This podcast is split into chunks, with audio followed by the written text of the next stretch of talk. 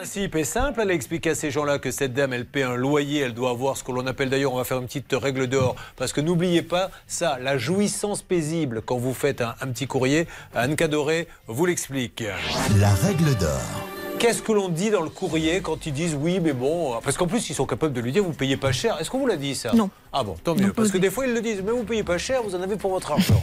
Alors effectivement, Julien, vous pouvez viser l'article 6 de la loi du 6 juillet 89, puisque dans les trois cas, les trois ont un bail euh, de location qui vise cette loi-là. Et en fait, c'est surtout euh, la mise à disposition d'un logement décent. Et là, on est vraiment, euh, on- est vraiment contre la décence du logement. Et donc, c'est c'est ce que vous pouvez demander à votre bailleur d'engager des travaux pour que le logement soit décent. Parce que je le rappelle, votre logement doit être décent à la signature du bail et tout au long du bail.